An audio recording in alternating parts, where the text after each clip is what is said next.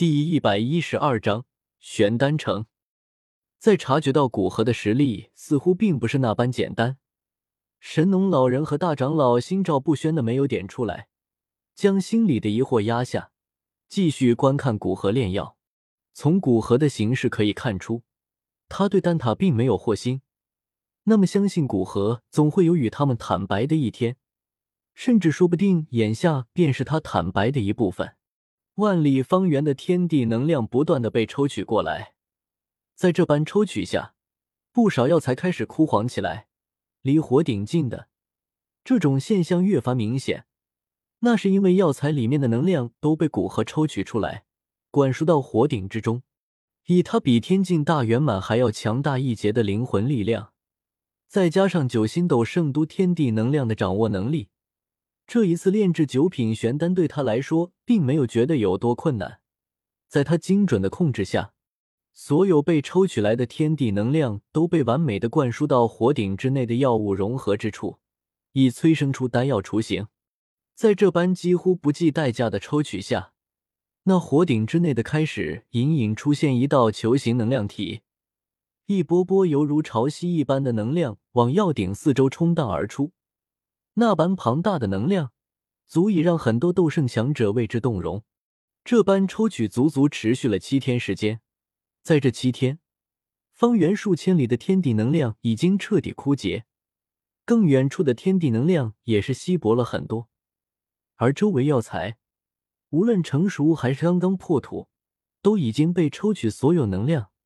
凋零开来，方圆千里，彻底化为一片荒芜的沙漠。随着这般多天地能量被抽取，在那火顶中的盈盈能量雾气之中，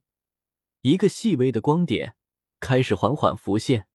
而就在光点出现的刹那，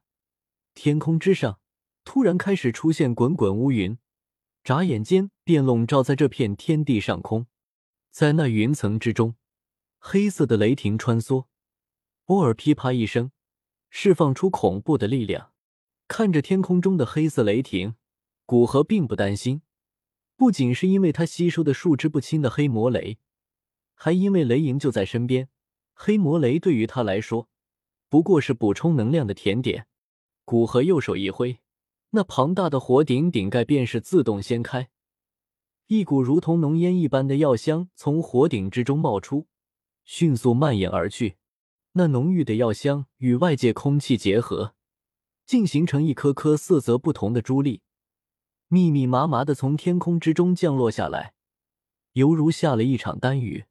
丹雨降，玄丹出。没想到第一次炼制九品玄丹便成功了，委实厉害。伸出手掌接过掉落下来的丹粒，神农老人感叹道：“哎，我就看着他在一个打盹的时间超过我。”大长老笑着说道。他知道神农老人心里应该有些不好受，后辈弟子能有所成就是好事，但若是后辈子弟太过优秀，那对于他们这些人来说就不见得是好事了，因为会产生一种极其强烈的挫败感，并觉得自己已经老了。哈哈，我还没有那般脆弱，我还想着他能尽快达到炼制九品金丹的条件，让我在有生之年见识一次九品金丹出世呢。比大长老预料的心胸还大。神农老人完全不在意的笑着说道：“太过优秀的天才对自己的确是打击，但若是这个天才是自己这一方，并且已经远远超过他本人，那么似乎也就没什么不可接受的。”轰！凶狠的雷霆之声让两人将视线转移到天空之中那厚厚的雷云之中。只见在那犹如要将火顶压塌的雷云之中。漆黑的雷霆犹如巨蟒一般，在里面穿梭，远远望去，便犹如在吞云吐雾的雷龙，那般可怖的威势，恐怕任何终极斗圣以下的人都会头皮发麻。而就天空雷霆积蓄威力之时，那数百丈庞大的火顶突然猛地一颤，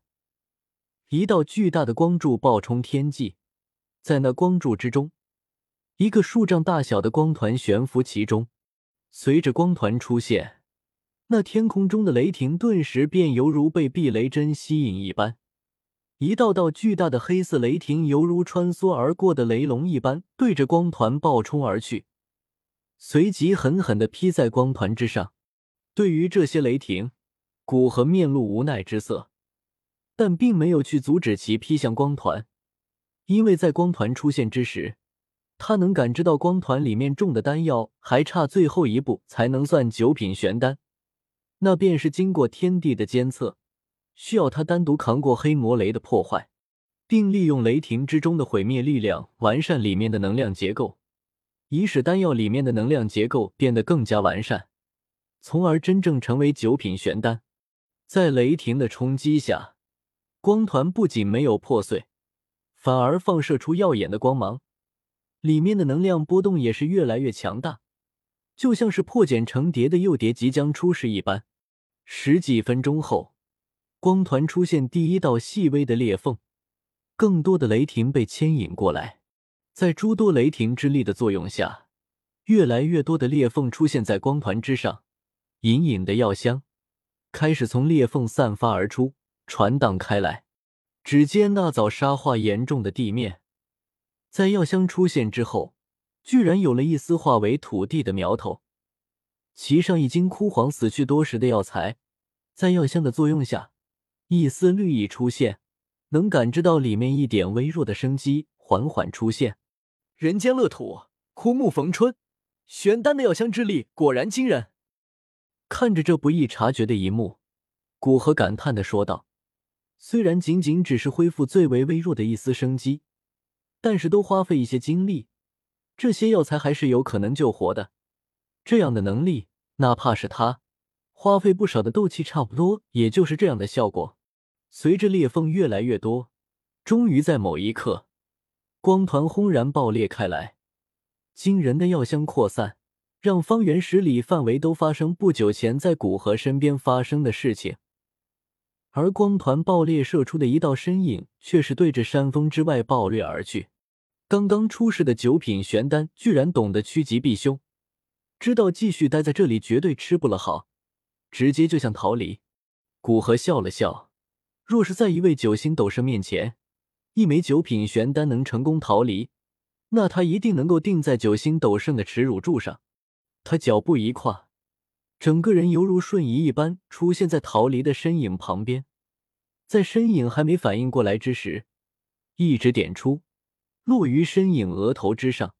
一道灵魂印记扩散而出。而随着灵魂印记的扩散，只见身影渐渐变得虚幻。最终化为一枚龙眼大小、萦绕着一箱的浑元丹药。古河从纳戒之中取出玉瓶，在丹药之上设置几层灵魂封印，防止丹药冲破玉瓶逃离，然后小心翼翼的放入其中。